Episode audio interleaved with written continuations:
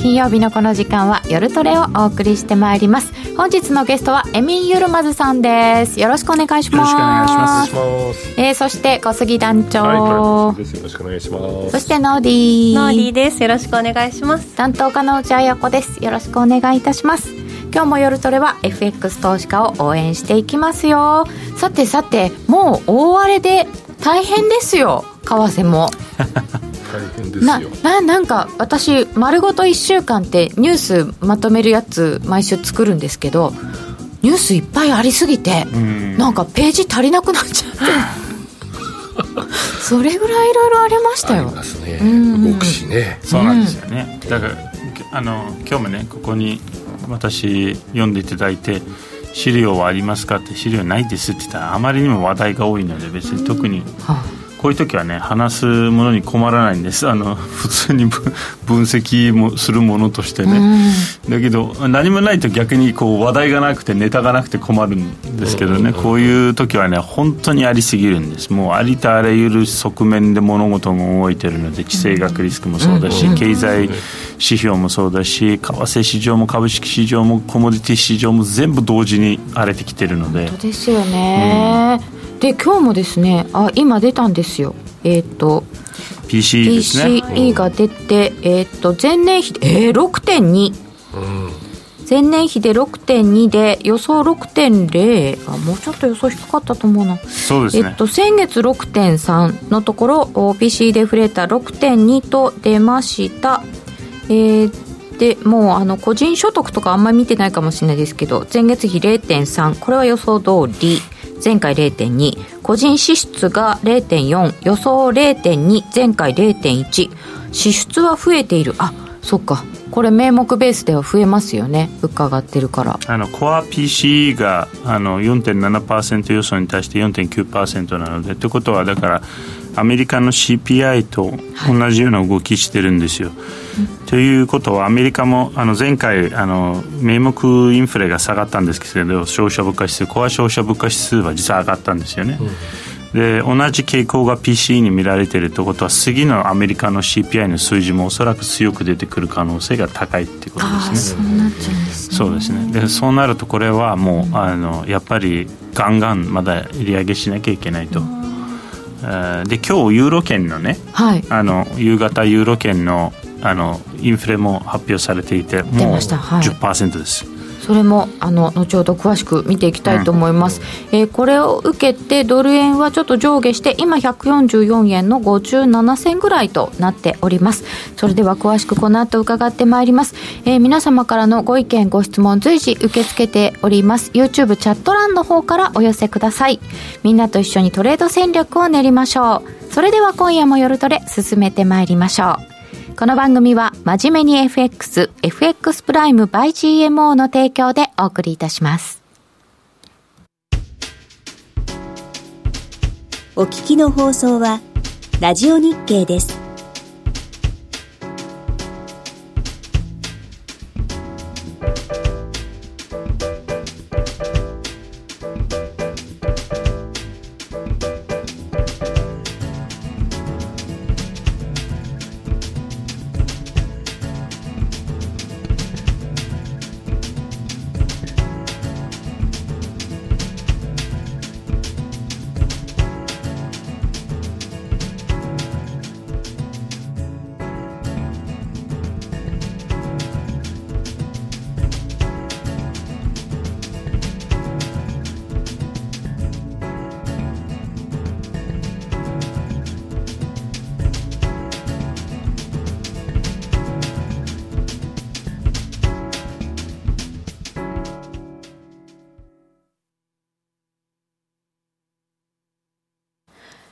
日も夜トレお送りしてまいります。今日のゲストは改めまして、エミン・ユルマズさんです。よろしくお願いいたします。よろしくお願いします。えー、この、今日のテーマは、この先に起こること、マーケットの見方ということで、もう本当先行き不透明なところを、エミンさんにしっかり読み解いていただきたいと思います。えっと、まず今、足元で出てきたのが PC デフレーター、PC コアの方が上がってしまっているので、ちょっとこれからまだ利上げだねということでした。えー、そして、えー、EU 統計局が先ほど発表しました9月のユーロ圏の消費者物価指数は前年同月比で10%ちょうどの上昇です。統計で遡れる97年以降で過去最高というのを5ヶ月連続で更新しています。10%乗っちゃいましたね。したけどね。うん。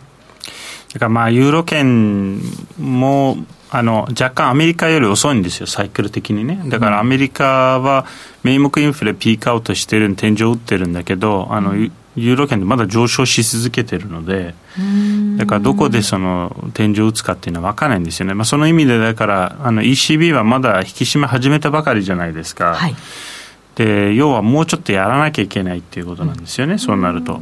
でも逆に例えば、あの、まあ、英中銀の今週の騒ぎね、ポンドの騒ぎ見ても、はい、やっぱりその引き締めを行っている最中に大きい財政出動とか減税をやると今度それはそれですごい相場が揺らぐというですね、うん、えー、つまりですねこれは痛みを伴わない正常化はありえないってことですよ、うん、うん、だから今まで、えー、その無責任に、はい緩和をし続けた、お金をすりすぎた、そのスケを払わないといけない、その今、その時期に、そのタイミングに来てます。残念ながら、これは避けて通れない。うん、で、これはね、もうパウエルさん分かってん、分かってんですよね。うん、で前回のあのパウエルさんのその演説で、あの、 pain、pain、pain って4回言ってるんですよ。痛み、痛み、痛み。なんかロッキーみたいですよ。痛みなし、痛みなしみたいな。そんな痛みあ痛みは感じないようにしましょうじゃないけどでもまあこれは痛みを伴いますと、うん、で口ではソフトランディングって言ってるけど分かってるんですよ。ソフトは無理。ソフトは無理です。これはもう痛み伴うということはハードですよ。だからもうその確実にアメリカはもうその景気を取るかインフレとの戦いを取るかでインフレとの戦いを取るのを選んでます、うん。うん、でヨーロッパはまだ迷ってる最中迷ってます、はい、あのなぜかというとヨーロッパの方がご存知あの一つの国じゃないっていう、えー、問題ともう一つはあのアメリカっていうのは資源はあるんですけどヨーロッパって資源ないからね、そこがね物価を今回も。うんでさらにそこにおまけにこの地政学リスクが加わってウクライナ、ロシアでそうなるとですねヨーロッパって非常に今脆弱な立場でであまりにあまりこう、強く引き締めやっちゃうと、全体的に景気だけが壊れるんじゃなくて、あの、見ての通り、イタリアでは極右政党が勝ちましたね。えー、ということはですね、その、あまり今度、国民が、あの、一般市民が痛みを伴うような政策に乗り出すと、政治自体が不安定化して、っていう、その EU のまとめる自体がなくなる。景気悪くなるだけじゃなくて、うん、じゃなくてですね、うん、その EU 自体がもう崩壊する危機に直面する可能性は十分あり得るんですね。えー、ということで、だからヨーロッパの立場の方が実はアメリカよりは非常に難しい、厳しい。えー、というのが事実なんですね。これが一つ。だから、その意味で考えると、まあ、まだ余裕があるのは日本なんだよね。インフレ、さっき値上げのニュース言いましたけど、そうそうそうまだ 2. 何パーセント。だから、割と比較的余裕がある。でもこれがもし、このインフレのトレンドが続くんであれば、まあ、例えば5%台に上がったと、日本のインフレがね。そしたら多分もうね、動かざるを得なくなるんですよ。日本もやっぱりちょっとずつ、まあ、あのこうやって価格転嫁が進むと、やっぱり国民の不満が高まるので、まあ、その意味で、まあ、今週、岸田総理が言ってたようなそのインフラ対策、物価高対策とかっていうのも、まあ、取らなきゃいけないと、ただ、あのイギリス見て分かるようにですね、その実質引き締め以外のあのその物価高対策っていうか、円安対策っていうのはないんですよね。うん、うん、根本的な問題としてね、まあ、一応介入とかしてますけどそれはまあ一時的な問題、まあ、時間稼ぎです、うん、だからあの介入っていうのは要はあのどこかが痛い時に痛み止め飲むようなもんなんですよ。で、あの、実際それを直しにいかないと。うん、問題問題の根本。で、何をしよう、今何を考えているかっていうと、この、まあ、この考え方は正しいかもしれない。最終的には日銀が正しかったことになる可能性もある。それは今はわからないけれども、まあ、要は時間稼ぎ、自然に治るだろうと。つまりインフレが自然に収まるだろうと。で、自然に収まると考えている背景にはコモディティ価格が下がる。つまり景気が悪化するから、アメリカとヨーロッパの景気が悪化するから、世界的なグローバルインフレが収まるだろう、その時までになんとか日本で時間稼ぎをして、引き締めやらずに、このまま緩和でいけるだろうっていう。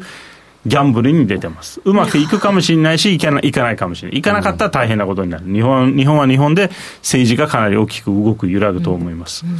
なあなあでやっていくうちに、周りが変わっていけば、ラッキーってところに乗ってるってことですか、その通りです。今、だから、まあ、とりあえず介入で、まあ、一つドル円に、の頭を押さえましたね。はい。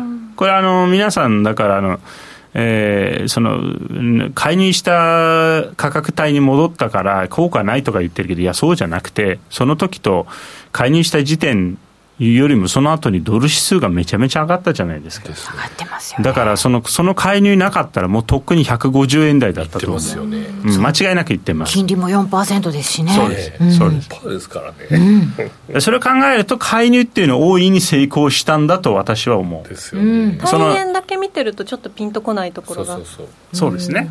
だから成功はしてます、止まってるからね、うん、そうですよね、うん、ただそのしわ寄せがどこに来たかというと、株価に来てる。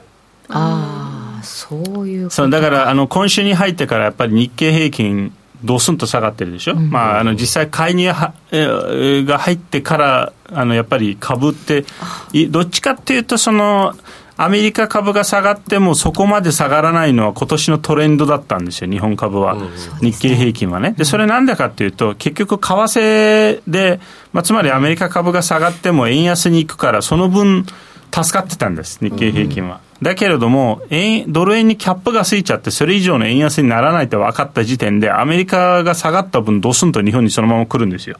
直撃で。22からの下落大きいですもんね。そう。だからこれはもうしわ寄せが株に来ちゃったんです。ああ、どこかには出るんですよね。そうです、そうです。もちろん、もちろん。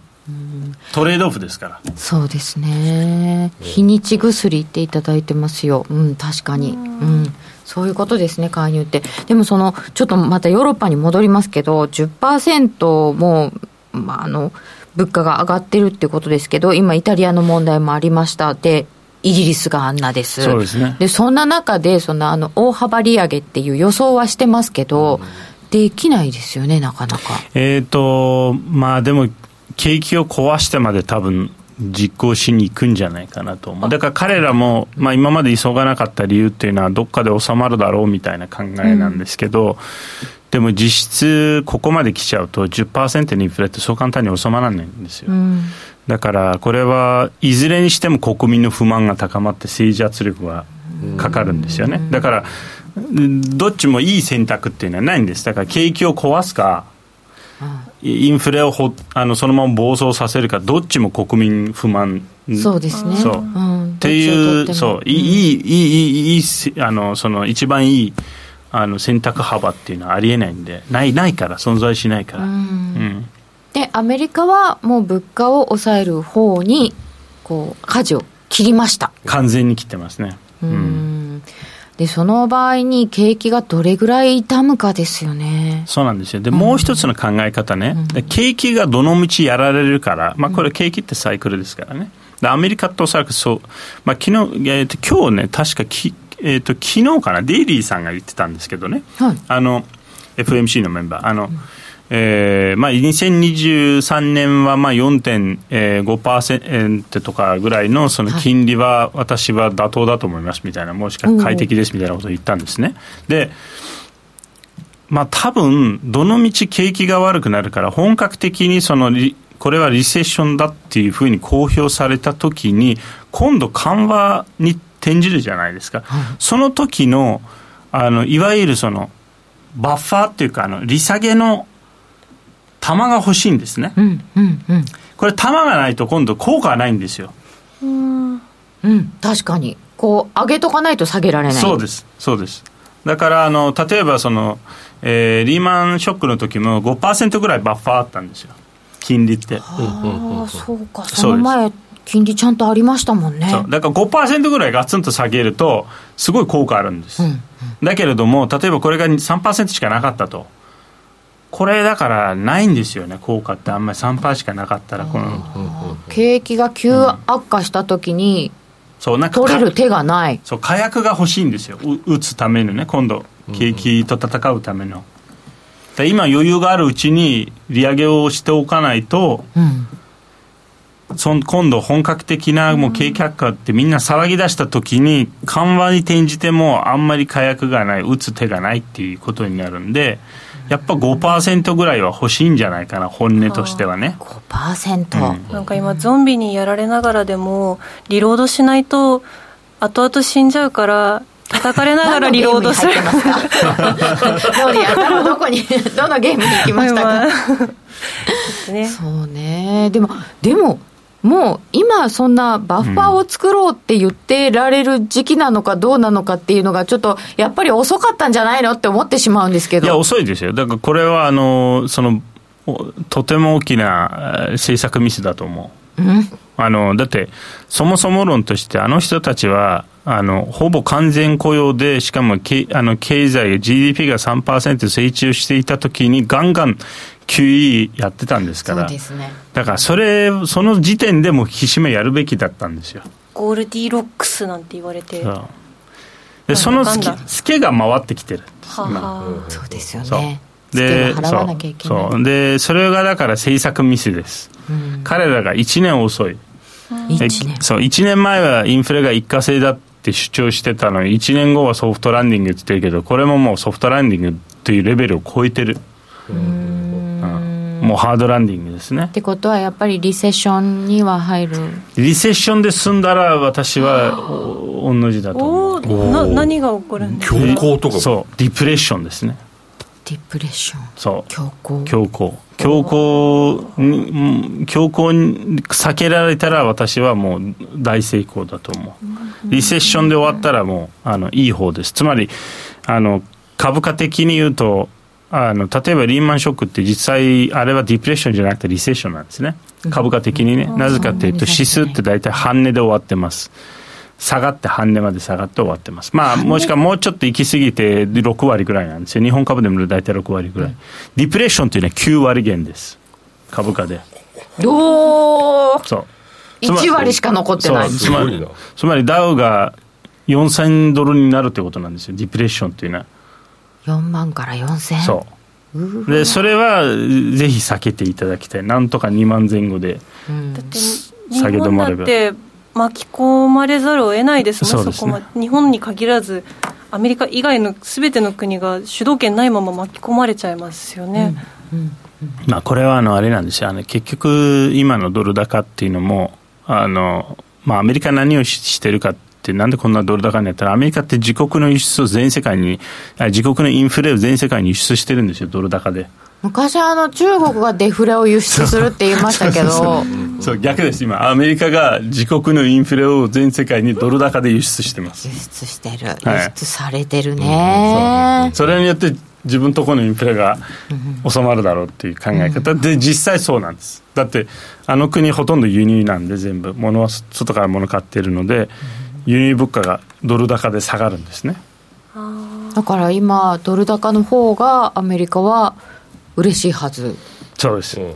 でもそんなに景気悪くなってったらドル高いまんまでいるんですかね？いや下がりますよ。だから景気が悪くなったら下がります。でもその時点ではドル高の必要性もなくなるんでアメリカにとって。つまり、ああのーそうあのもうその景気が悪くなったら物が有り余って価格が必ず下落しますんで。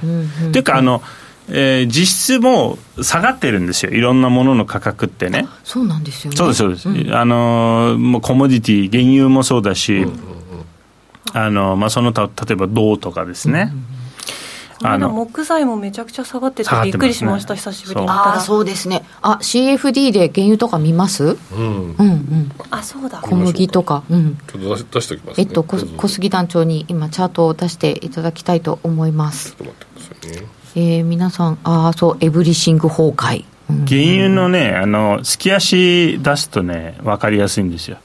月だし月足。月足出しました。そう月足で。月足でこれ見てほしいんだけど4か月連続の陰線ってこれ相当なネガティブなパターンです。うーんであの同じ感感じっていうのはほとんどコロナショックなんですよ。このこのパターンってね。あ長い陰線のあるところ。そうそうそうそうそう。あの下がこれ CFT ですよね、はいあの CFT えっ、と現物だとこの下も実は陰線なんですよ。一番下、つまり4か月連続の陰線なんですね、うんだからあの今回も4か月連続の陰線ってこれ相当でこれどしかもどんな状況でここのチャートが出来上がっているかっていうかなんであのえっ、と今ロシアに対する制裁が行われている最中で下がってるんです。つまり供給源になってるのに、価格がもう戦争が始まる前の時点に戻りましたと。あそうかこれえっ、と22年のそう。3月でしょ、うんうんうんもうその時点を、もう、もうほぼその時点に。ねそうですね入った直うん後ぐらいですか、そうです、そうです。うんもう下回ってますよね。で、まあ実質、まあ多分12月から戦争になるっていうのは分かってたんで、まあほぼだから戦争前の、あの、ところまで下がってきてるんですね。でもこれって、要は、供給減なのに下がってるというのはポイント。うん供給は減ってるけど、そう。価価格は下がってる元に戻った。うん戻っちゃったってことは需要が減ってる相当減ってます。この相後当減ってる供給増えても、さらに減るだけさらに下がるだけそういうこと。ああそうだねそういうこと。うんその通り。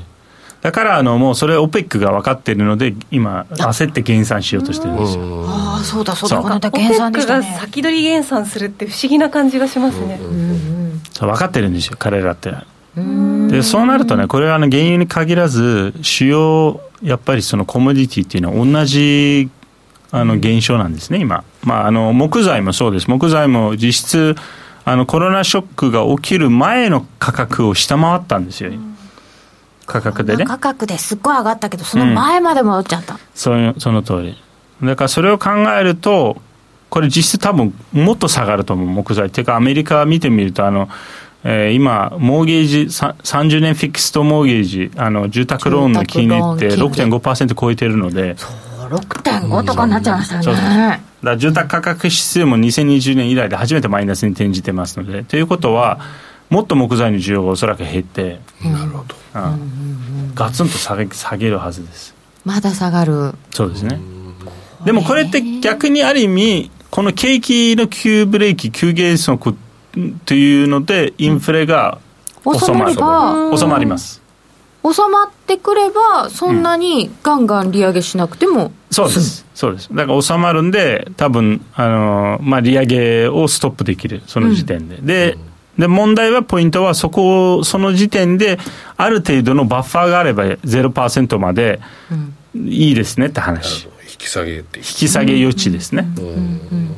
えそれがだからどのぐらいまで利上げしたところで来るのかいつ頃に来るのかっていうのが気になってるんですかね？今いやまあね、もうね、来てるんだけど、あのアメリカってあの面白い国で、あのまあ、日本もそうなんだけど、実質あの、リセッションって定義、実際オフィシャルに定義してるのは NBER っていうシンクタンクなんですよ。なので、この人たちって大体1年経ってから あの時リセッションだったとか言い出すんですよ。遅い そう。だから、あの、私はもう多分実質リセッション入ったんじゃないかなと思う。あの、もうテクニカルリセッション入ってるし、えーただまあこれ後々にならないと、日本も実際あの、あの、いわゆるその景気の、うん谷とそ、あの、その、天樹、あの、山と谷って、ここはそう。谷でしたよっていうのの。っていうのはあの内閣府が後々に言うんです。あの時はその景気の山でした、あのこの時はあの谷でしたみたいなことを後から言うんですよね。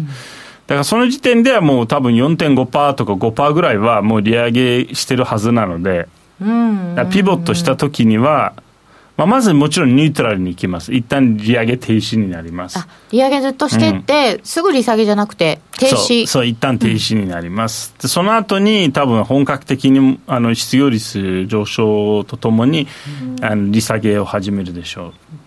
やっぱり失業率が上がってくるぐらいにならないと利下げにはならない。そうですね。だからあの、まあ、よく、まあ、例えば彼らってあの普通0.25%じゃないですか、まあ、今回ね緊急で0.75上げてるけど、0.75とか0.5とか普通の利利上げ利下げっていうのは25ベースポイントなんですよ、で 5%, 5あれば、まあ、普通に考えると、ね、5年間できるよね、はい。緩和ね。あの5年間ずっと利下げをできるじゃないですか。金利5%まであれば。そうあればね、うんそうそう。だからまあちょっとその意味で、えー多分まあ5%まではいかないと思うんだけど、4.5%まではいきそうですね。うん。この間のあのドットチャートとか見ても4.6ぐらいそうですね。までは金利見てますよね今ね。そうですね。うん。いく気はします。じゃあもう一息来年のいつ頃まで上上げることになるんだ？あでも一気に上げちゃえばいいまあ一気に上げてますからね、今実質。そうですね。まあ、まあだって、あの3.25%になってるので、次0.75上げたら4%ですから。でその次に0.5上げたら4.5%ですから。もうそうですねそう実質あとつまりあと2回で終わらせることが多分実質上できるうんうんうんもうだから急いでますよね FRB が、急いでます、うん。はい。急いでる。言い訳があるうちにってことですか？それとも今本当にきついから早く手を打たなきゃ？まあ、どっちもあるんじゃないかな。政策ミスのだから後後始末ですよ、うん。急がなきゃいけないという、なんか一時的とか言って遅れちゃったから、そう。今一生懸命急いで下げなきゃ。でそうで厄介なのはだから彼らが恐れているのは中途半端なあの70年代みたいなミスミスを犯したくないんですよね。で70年代にあのインフレがあのオイルショックをきっかけにアメリカでインフレが発生してその後あの、えー結局金融本位制をやめてさらにインフレが加速してであのす何回か引き締め試してるんですよ。で試してるんだけど景気悪化で政治圧力に負けてすぐに緩和に戻すからインフレがすぐ息を吹き返してるんですよね。あで結局そのボルカーさんが来てもうもうこれは景気のあの景気もインフレももうどっちも殺すぞみたいな。そう息の根を止めますよっていう勢いで来てーうん。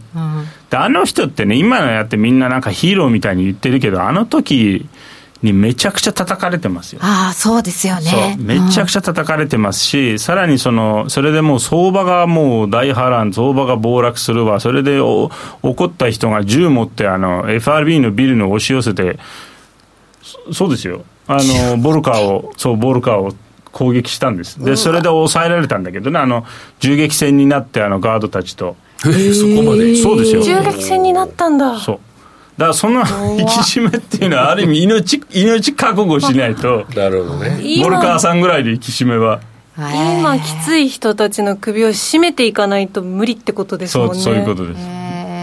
えーでもあれですよね、あのジャクソンホールの時にあのボルカーさんの話をわざわざ持ち出してましたもんね。そう。うん。だからで言いたいことは、もううん僕はボルカーさんのやり方で、もうこれ、インフレを潰すまでやりますと、であの景気が悪化しても、やっぱりそのアメリカ経済とドルに信任戻さない限りは、えー非常に危険なインフレ、 sticky なインフレが続く可能性があると。しつこい。すごいインフレね。レだからしつこいインフレって何なのかと、5%ぐらいのインフレって続くことなんですよ。だから、例えば2桁からちょっと落ちるけれども、思ったほど落ちない。うん年すごい々上がり続けて sticky。sticky なんか最近本当によく聞くようになりましたねね。ね sticky そーなインフレう。なんかインフレにもいろいろあるみたいな話、聞いたことなかったですけど、 sticky。stiッキーあのね、でインフレってね、好かれるんです。皆さんあんまりインフレ体験してないから分かんないんあだけど。全然知らないですよね、日本。そうで僕はだからインフレが本当にハイパーインフレがある国であ生まれ育ってるので、トルコはずっとそうですか？そうです。だからその感覚で言うとインあのインフレっていうのはつまりあの少なくとも給料がインフレ並みに上がらないと生活水準が落ちるってことなんですよ、常に不安を抱えることになります。自分のそのあの給料ってインフレ並みに上がるかどうかうん。っていう不安ですね。でお金が常に持ってるお金って価値が目減りしてしまう。何かに変えなきゃ金に変えなきゃか外貨に変えなきゃ。っていうもしくは何かすぐ物を買わなきゃっていう、まあ、常にそういうストレスなんですよインフレって。で疲れるんですインフレで生活するのはだからトルコの金の販売所がコンビニ並みにある。そうですそうですうんまあしあとあのあのインフレっていうのはその価格感覚がなくなるっていうのが一番そのあの厄介な後遺症っていうかあの副作用の一つで価格感覚ですあ、そうか。すぐ、すぐに、だって10%インフレだったら、人参100円だと思ってたら110円にすぐなっちゃうわけじゃないですか。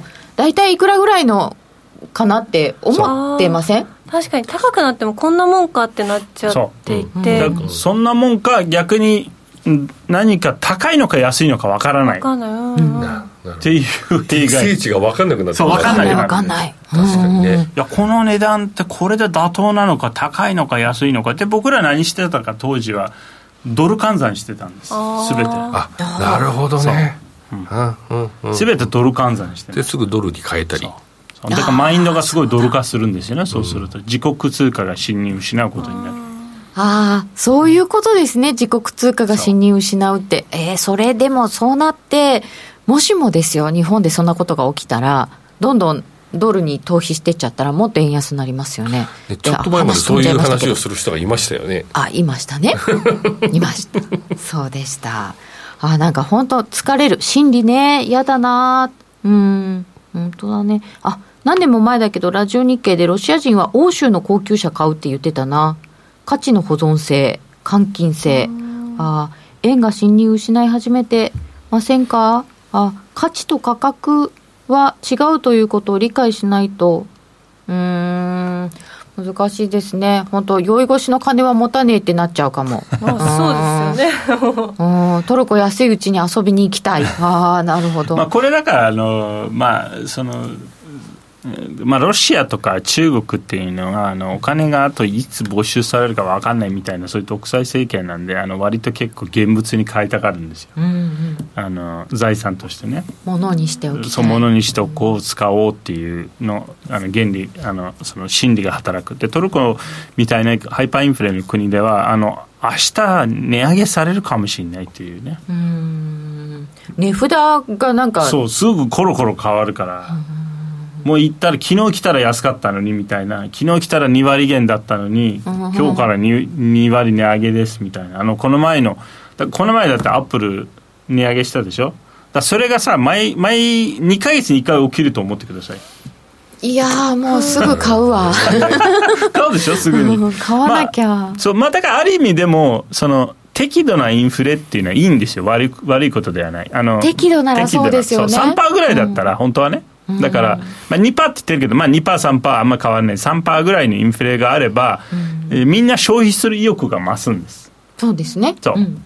多分でそれがあの最終的には賃上げも起きると思う、だけれどもやっぱそれ以上になっちゃうと本当に今度賃金が追いつかないので、あのみんなの価格感覚が狂ってしまってね。分かんなくなるんです日本は価格全然動かないので、むむしろデフレだからだったから、まだデフレっぽいのかな、どうなん最初、ですかね。まあ、初速はすごく高く見えますよね、うんうんうんうん。そうですね、あそうですね、ここで日本で物が上がっていくってことは、すごいびっくりするし、すごく上がったように見えるけど、うん、価格感覚がないとかいうのは、ちょっとね、まだ考えでもられない。日本人はだからある意味、その今までのデフレ能からちょっとインフレ能に切り替えるだけで、うん。逆に切り替えないとせっかくね、あの頑張ってねはい、あの汗を流してあの稼いだお金。その稼いだお金っていうのは価値がなくなっていっちゃうんですよ。そうですよね。そう。今まではね、現金最強でしたけどね、ちょっと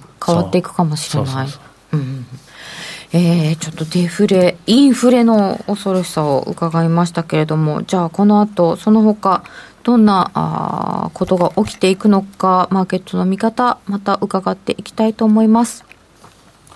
ここでお知らせです。FX や商品 CFD を始めるなら FX プライム by GMO、米ドル円などはもちろん、原油や金も人気のスマホアプリで瞬時に取引。トレードに役立つ分析情報やセミナーに加えて、お得なキャンペーンも随時開催。今なら選べる CFD リリースキャンペーンを実施中です。FX も商品 CFD も、そして自動売買やバイナリーオプションも、やっぱりプライムで決まり。株式会社 FX プライムバイ GMO は関東財務局長金賞第259号の金融商品取引業者及び商品先物取引業者です。当社で取り扱う各金融商品は価格の変動等により損害を被るリスクがあり投資元本は保証されません。商品ごとに手数料等及びリスクは異なりますので、当該商品等の契約締結前交付書面などを熟読、ご理解いただいた上で、ご自身の判断と責任において、自己の計算により取引を行ってください。お聞きの放送は、ラジオ日経です。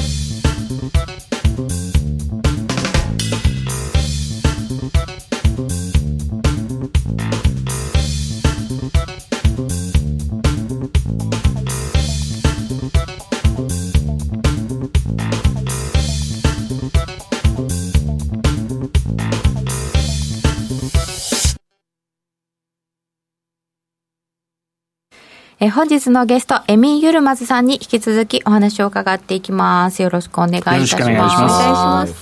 えー、今、団長からありましたけど、やっぱり話題はポンドですかね。ねあそこまでね、突っ込んで打って戻ってくるのはね、激しいですよ。あれ？激しすぎる皆さんついてってないですよね、まあ、ついてってる人もいるかもしれないですけどついていけてない人の方が多いでしょうね、ね会社自体がついてきてないですから。あれだって カバーとかどうなるんですか？カバーは結構厳しい。ですよね。値段がなかったりしたんでね、うんポポンドといえばノーディはどうどうしたんですか？私さっき加納さん来た時に「ポンドどうだった?」って言われて「いや今週やってなかったんですよ」って言ったじゃないですか、うん、始まる前にあの 履歴を見たんですよ。なんか今週他何やったっけ？そしたら自分の取引履歴？そしたら、ポンドの取引履歴があったんです。やってるじゃない。記憶からなくなってた。ノーディなんかあの動いてるなって思って。私 LINE 送ったんですよ、うんうん、なんかポンポンドが動きすぎたからノノーディ大丈夫かなと思って。ややられたんですかね。そしたら何もやってないって言ってでも悪いものは記憶から消して。本当に。リセットできるっていい。ねこんなこんなこと言いたくないけどねすごい変なピップス分のうんっていうポジションをってしてましたラジオの人には伝わらない。身振り手振りをしちゃったんですけど。ってしてましたね。はい。無意識にトレード。まさに暴れ馬ポンドの真骨頂よっていうことですけど。ただなんかもう本当に多分なんかアドレナリン出過ぎちゃって疲れて次の日には忘れてたんだと思いますうん、あと現実を見たくなかったってどっちも？どっちも？そんななんかあの為替取引であの興奮するんだったら私もやるわそんな、一生懸命毎日。そんなにいいもんですかね。お酒より楽しそうだね そのため？私でも本当になんかあれですよ。すごいチャート見てると幸せな時あります、うん何ですか？ちょっと職業病？エミささってそのイギリスですけれども、うん。はい、まああのすごい減税とかでこうちょっと庶民には良さそうなところもあったわけですけど、うん、どうですか？えー、っとですねだから今回の皆さんちょっと考えてほしいんだけどあの要はその緩和まあ緩和じゃないけど、まあ、減税まあつつまりあの債券市場の危機なんですよ、これは。だから要は、リスクオフ的なイベントなんですね。で、どっちかというと、その中で、あの金融政策利上げうんぬんかんぬんじゃなくて、リスクオフ的なイベントで、あのポンドが売られて、逆にだから、あの、えー、いわゆる中銀が、まあ、無条件国債購入って、これ緩和じゃないですか。で、緩和やったら普通、通貨下がるじゃん。うん、上がったじゃないですか。スタビライズした、安定しました。とというのはですね、これはだから、あの普段普通の為替の動きじゃないんですよ。ああ、うん、そうですね。そう、うん、普通の理論で動いてないもんそう、違います。ということは？ということはですね、これは不安定、相場がそれだけ不安定になっているということです。非常事態？そう。債券相場が不安定です、今。だからここは僕は一番リスク要因だと思っていて、なぜならば株式市場よりも債券市場の方が規模が大きいんです。うん、数倍あります。で、その債券市場っていうのは実はその中銀のその、まあ、いろんな、あの、無謀なその、なんかあの、操作で、機能が失われてきてるんですよ。日本もそうです。日本も債券市場が。そうですね。そうです。だから、あのそういうのは非常に危険、脆弱な相場環境を作ってしまうんですよね。うん、でそれがその要はあのいろんなところで通貨危機だったりとか、あのもしくはですね、まあ、大きくその株株価暴落とか、いろんな意味でその国のリスクオフイベント、ブラックスワンイベントにつながっていくリスクがあるんです。まあ、これだから、あのイギリスの今回のケースは単純な為替の動きと思わない方がいい。うんあのアメリカの国債でさえ0.1とか0.2とか動くのがこんなにしょっちゅうあるってボラティリティとしておかしいですよね。おかしいです。おかしいです。ボラティリティとしては、あの、債券のボラティリティアメリカはムーブっていうね、あの、ビックスみたいな。そうです、うん、あります。あの、皆さん、の、ムーブって入れると、MOV ですね、あの、出てきますんで、それ見ると、もうすごいことになってるので、ボラティリティは、債券ボラティリティ。そん。なになってるっていうことは、やっぱり、こう規模の大きい、運用しなきゃいけない人がいっぱい持っている債券がそん。なことになるっていうことは、ううね、うん。他の市場にももちろん。影響ありますよねおっしゃる通りあの、まあ、特にですねこれはまだアメリカとかあの日本の方がましなん。だけどねやっぱりあの新興国とか相当きついと思いますこの状態で新興国の債券市場って今なおさらドル需要が非常に高まっているのでだからドル高ですよね。その通りです。ドル需要が高いからドル高になってます。みんなドル不足なんですよ今全世界的に。それはやっぱリスクオフのドル買い、そうです、うん、そうです。怖いからやっぱりドルにお金が回あの、まあ、怖いからっていうのもあるんです。もう一つはですね、あの、まあ、いわゆるその、アメリカがもう今、FRB が買わなくなっちゃってるからね、アメリカ国債を。はい、そうすると、やっぱアメリカっ、まあ、やっぱり今あのいろいろあっても一番安全だからね、うん、あのみんなそうなんですみんなアメリカ国債欲しいんですよ。基軸通貨だし資源もあるし、うん、FIB 買わないとじゃあ誰が買うの？やっぱり日本人が買うしそこは他の新興国の人たちが買うし、でそしたらじゃあ新興国の債券誰が買うの？日本の債券誰が買うの？日本の債券日銀買ってるけど新興国の債券じゃあ自国のあれが買うとそもそも通貨に信任がないんでできないじゃないですか。うん。だってアメリカの一番信頼できる国の金利が4%つくのに、まあ、株よりいいですよねとか、他の国よりいいですよねとかなっちゃいますよね。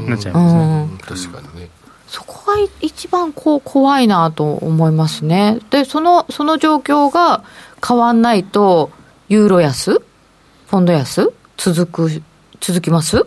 ドル高。あのね、ドル高が一番今、厄介だと思いますよ、ドル高が結構、世界経済を苦しめてます。世界経済を苦しめてます。連合を組んでドル高是正してくださいっていう話にならないんですか、ね、えーとね、アメリカがインフレじゃなかったらなってたと思うんだけど、これって同じような実はでことってあのにあの2015年のチャイナショックの時に起きてるんですよ、はいはい、あの時もちょうど FRB が引き締めやろうとしていて、そのでドル高に触れてるんですね、一回。でえー、その時にですねやっぱりあの G20 でアメリカにお願いしたんですね、まあ、あのどこまでアメリカに圧力かけれるか分かりませんけど、一応お願いしたことにしましょう、でそれで、えーまあ、要はなんとかしてくれ、やめてくれと引き締め、うん、で結局その、その話が決まったのって、確か2016年の G21 月に行われてるんですよ、1月か2月ぐらい。で、そこで話が話し合われてその後にドル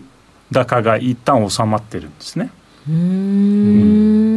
2015年のチャイナショックから2016年の長あの2016年のちょうど、まあ、1年ぐらいの流れを見ると、まあ、ちょうど、えー、2015年の夏から2016年の夏までの動き。2015年6月に125円85をつけて、うん、そうですよね年明けから落ちて落ちて落ちてます。ここですよね。そうですね、そそのその局面です。そのちょうどそれがチャイナショックの時でもうアメリカにもうドル高がもう新興国を破綻させるから G20 破綻させるからなんとかしてくれっていうもしくはみんなでドル高の頭を抑えましょうっていうのがあってそれでドルが下がったんだけれども今回はアメリカにそのお願いしてもアメリカやらないんですよね。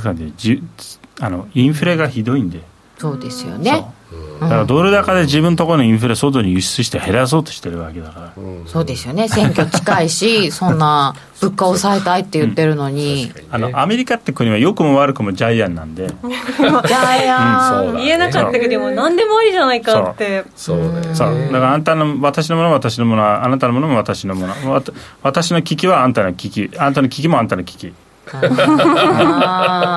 まずいなジャイアンなんですよ。それは嫌われるよね。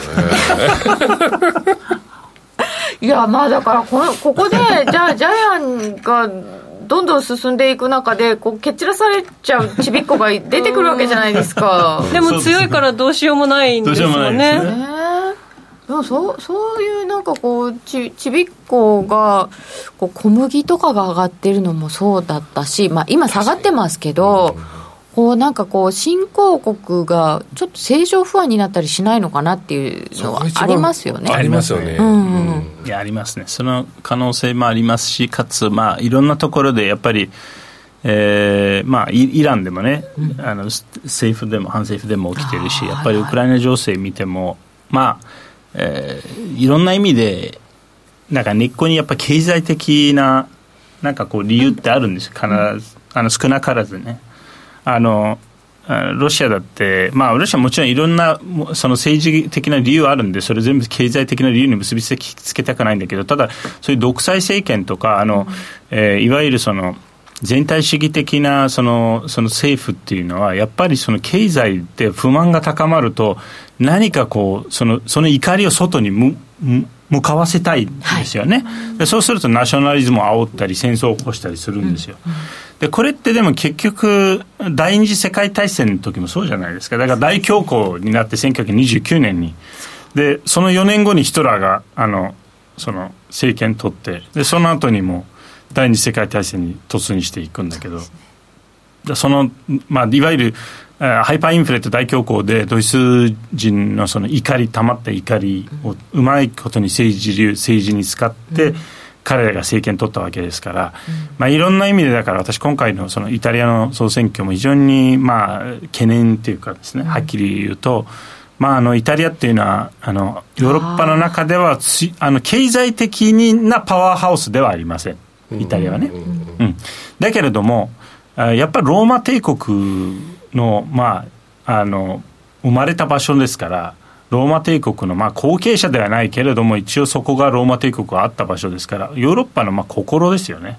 ある意味、えー、そのヨーロッパ人にアイデンティティが生まれたような場所ですからそれを考えるとある意味だから例えばそのファシズムだって1922年にもともとムッソリーニが政権取ったのは1922年なんですよ。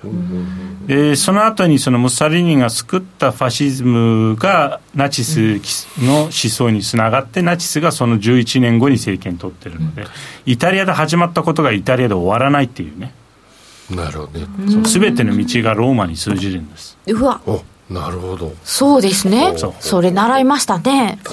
えじゃあ今極系極右的な政権がで今、極って言い切っていいのかな、あの政権ができたっていうことは、まあ、ポピュリストですね。そうですね極右っていう、まあ、あの私は極右だと思うんですけど、あのまあ、それに反対している人もいるんで、まあ、少なくともポピュリスト政治ですね、うん、それはもう間違いない。そういう流れが生まれてるっていうことは、やっぱりちょっとこう、う世界的な流れにならないといいなっていう。そうそうですね、うん、そうですね、それは思います。中国も不安だなって今お話を聞きながら思いました。うん、そうですね、中国も相当今、苦しんでますよね、中国も今、人民元安、うん、でその人民元安をなんとか止めようとしてるし、かつ、あの不動産市場が完全に崩壊しかけているので、まあ今日今日のニュースですよね、確かその、うん、あの850億ドルのその融資をするようにと、はい、あの中国政府から不動産融資をするようにと中国の銀行に通達がいったっていうね、850億ドルって結構なお金ですよ、これ。だから日本円でいうと今、11兆円ぐらいですよね。うん。うん、そう。もっとあるかも億ドルがあれなんです8兆円8兆円じゃなくなっちゃったんだなって今しみじみ思いました。計算しにくくなりましたね。昔楽だったよねなんかね。100円みたいなそうなんです。すいません話を持っちゃって。いやでもそう。なんそうそうあのなんか昔あの大体まあちょっと変わっててもね1ドル100円みたいな、ね、考え方。で、今、7000大体1万あの7000ドル買うには100万が必要なんなのでその30万がああ目減りしたみたいな。本当ですよ。30万大きいですよね。本当でかい。そうでえっ、ー、となので中国もちょっと不安かなと思ったりとかしているんですけれど、あとぜひ伺っておかなければいけないのはウクライナ情勢ですか？ウクライナ。うん。なんかね出口が見えてないですもんね。うん、うん、ユミンさんに先行きぜひ聞きたいこと。僕は、なんか最近ね、あまあ、ユルトレをご視聴されてる方は、やっぱりオージーの話もやっぱり中国だと、ね、オセアニアとかね、そうですね、そうですね、うん、でもまあ、そのオージーも厳しいですよね、そのやっぱ中国が一番のあの、うん、顧客だったわけですから、そので資源中国のあのいわゆるコモディティ需要が減るってことはオーストラリアもかなり厳しい、うん、立場になりますしその意味でまあ逆になんかポジショニングがいい国ってあんまりないんだけどねこの状況でね。なんかどう聞いてもアメリカ一強にしか聞こえないですよね。まあでもそうなっちゃったんです。それが今の世の中はそうです。アメリカ本当にアメリカ一強なんですよ。結局最終的にはこのウクライナ戦争もでもまあ証明されたように、まあ、実はロシアっていうのははっきり言ってあの軍事的にはアメリカに歯が立たないっていうのは分かったんで、アメリカが直接戦ってないのにアメリカの武器で戦っているウクライナに勝てないぐらいですからアメリカに勝つのはもう100年早いというか全然夢にも見てももう信じられない話なのでそれを考えるとやっぱアメリカ一強ってなおさら強まりましたよね。そうですね、うん、分かっちゃった逆に。逆に分かっちゃったんですね、えロシアこれからどう出るんですか？まあ、これはだから難しいところで、もちろんそのなぜかというと、そのまあ、これあの、結局その、ロシアが侵略始める前もね、うん、いやその、そんなバカなことはしないだろうみたいなね、うん、私もよくあの当時あの、いろんなメディアに呼ばれて言ってたんですけど、で僕、その時に言ったのは、いや、それはね、そういう合理的なそのあなたたちは民主主義的なその国を想定して言ってるんだと独裁者っていうのは合理合理者合理的な人とは限らないからね。ね、独裁者っていうのは大体そのエゴの塊みたいな人たちなんですよ。自己自己主義みたいななんていうの？自己中の塊みたいな人たちなんでで最終的には必ず何かレガシー残したいんですよ。その自分のそのまあそういう。民主主義の政治家でさえそうですからね。そう。で大体、そういう独裁者に限って何かこうどこか戦争で勝利したとかねそういう意味で自分の名を残しましたみたいなのってあるんでだからこれは多分ロシアが侵略するんじゃないかって僕はあの時言ったんですよ。で今も実は似たようなちょっと状況が生まれていてロシアがやっぱり戦場で負けてるんですよね、うん、まあ、これは事実、まあ、あのでそうなると何が起きたかって結局動員令を出してでもうそれでも、ま、負け、まあ、動員令出したところで別にはっきり言って大した選選挙の戦戦争の行方に影響を与えないと思います。なぜかというとその、えー、数で負けてるわけではないので、あの技術で負けてるし指揮統率が悪いから負けてますしそもそもロジスティクスがなってないのでつまりフロントに前線にどんなに人を置いてもそこに物資を届けない限りは意味がないんですよ。そうね。そうね、これあの第二次世界大戦の時も同じなんですけどみんな勘違いしてるのはロシアの人ロシア軍当時のソ連軍の数が多かったから負けたと思ってるんですよドイツは。違うんですあのドイツはロジロジスティクスが、うん悪かったから負けてるんですよ。ああ、もう物資を運んだりできてないあのそうなんですよ。だからあの、ドイツから離れれば離れるほど伸びるじゃないですか、そのね、そうロジスティクスの、うん、その運ばなきゃいけない距離が。運ばなきゃいけない距離が。うん、これ最終的にはモスクワの手前まで来て、もうロジスティクスが尽きたんです。もうないんですよ。だからあの、そもそも原油とかも準備してないから。そういうことがあるんです。実際、あの、あの戦争が始まった当初は、1941年、独ソ戦争の最初の方は、あの、ドイツ、もしくはドイツの同盟国の方がソ連より多いんです、軍兵隊さんの数は。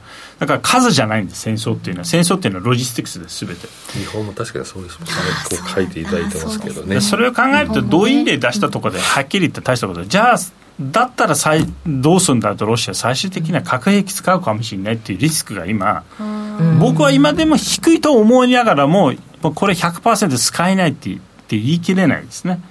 でその使う可能性確率っていうのは日々日々増してます。負ければ負けるほどその可能性が増してる。でもじゃあそれをちょっとでも使ったら何が起きるかってこれあの今度本当にあの NATO が参戦してきますよ、ね、そうですね、そうです。そうですね、そうです。あんまりいい方に考えられないですよね。えっ、ー、とオーストラリアの資源はインドが買ってくれるとかないですかね？まあインドもちろん買いますけどあの、えー、インドがあの中国ほどの経済規模を持ってないので、うん、あのそもそも論としてその需要っていうのはインドそこまで高くないわけですから。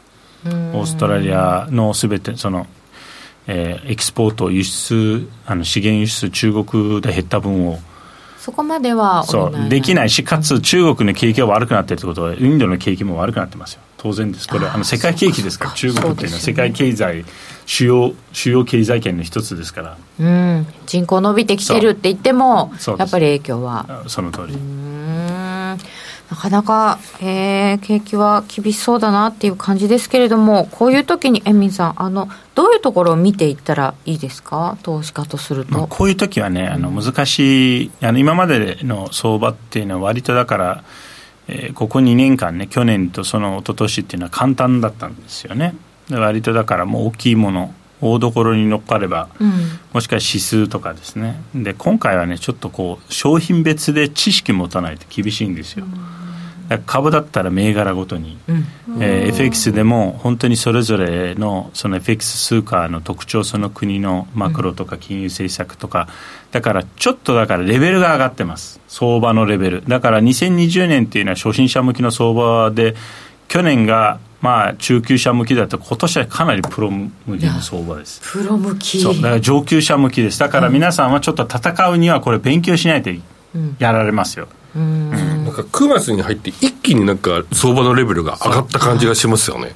さらにね、うん、9月に入って、うん、いやだからあのずいぶんボラティリティ上がってドル円なんかやりやすくなったのかなむしろチャンスかなと思ってたらそんなことはありませんでした。そうなんですよね。チャンスだけじゃない。チャンスだけではない。非常に、うん、まあ、地雷もいろんなところに埋めてあると。地雷ね。そう。あのそう。そういう例えばあのポンドの話みたいにリスクオフイベントっていうのはいつどこで起きるかわからないというね、えー、それを考えるとまあ、少し今今年は気をつけた方がいい、まあ、去年よりも若干レベラッジはやっぱり低めにした方がいい、キャッシュは少し持ってた方がいいみたいな、なんかいろいろと皆さんが、えーまあ、対策を取ってやれば、大怪我しないで、逆に、まあ、チャンスもあるのかなって気もする。うん。まああのまあ、け結果的にはポンドだって儲かってる人がいるわけですからね。そうですよね、ね、ドルだってそうじゃないですか、ドルだってあの売りで入った人相当、ね、あの為替介入の時に儲かってますよね。えー、その辺をもうちょっとじゃあ後ほど伺っていきましょう。そろそろラジオの放送はお別れのお時間です。この後は YouTube 延長配信でお楽しみください。ラジオの前の皆さんまた来週ですこの番組は真面目に FX、FX プライム by GMO の提供でお送りいたしました。えー、今日のゲストはエミン・ユルマズさんでした。ありがとうございました。どうもありがとうございました。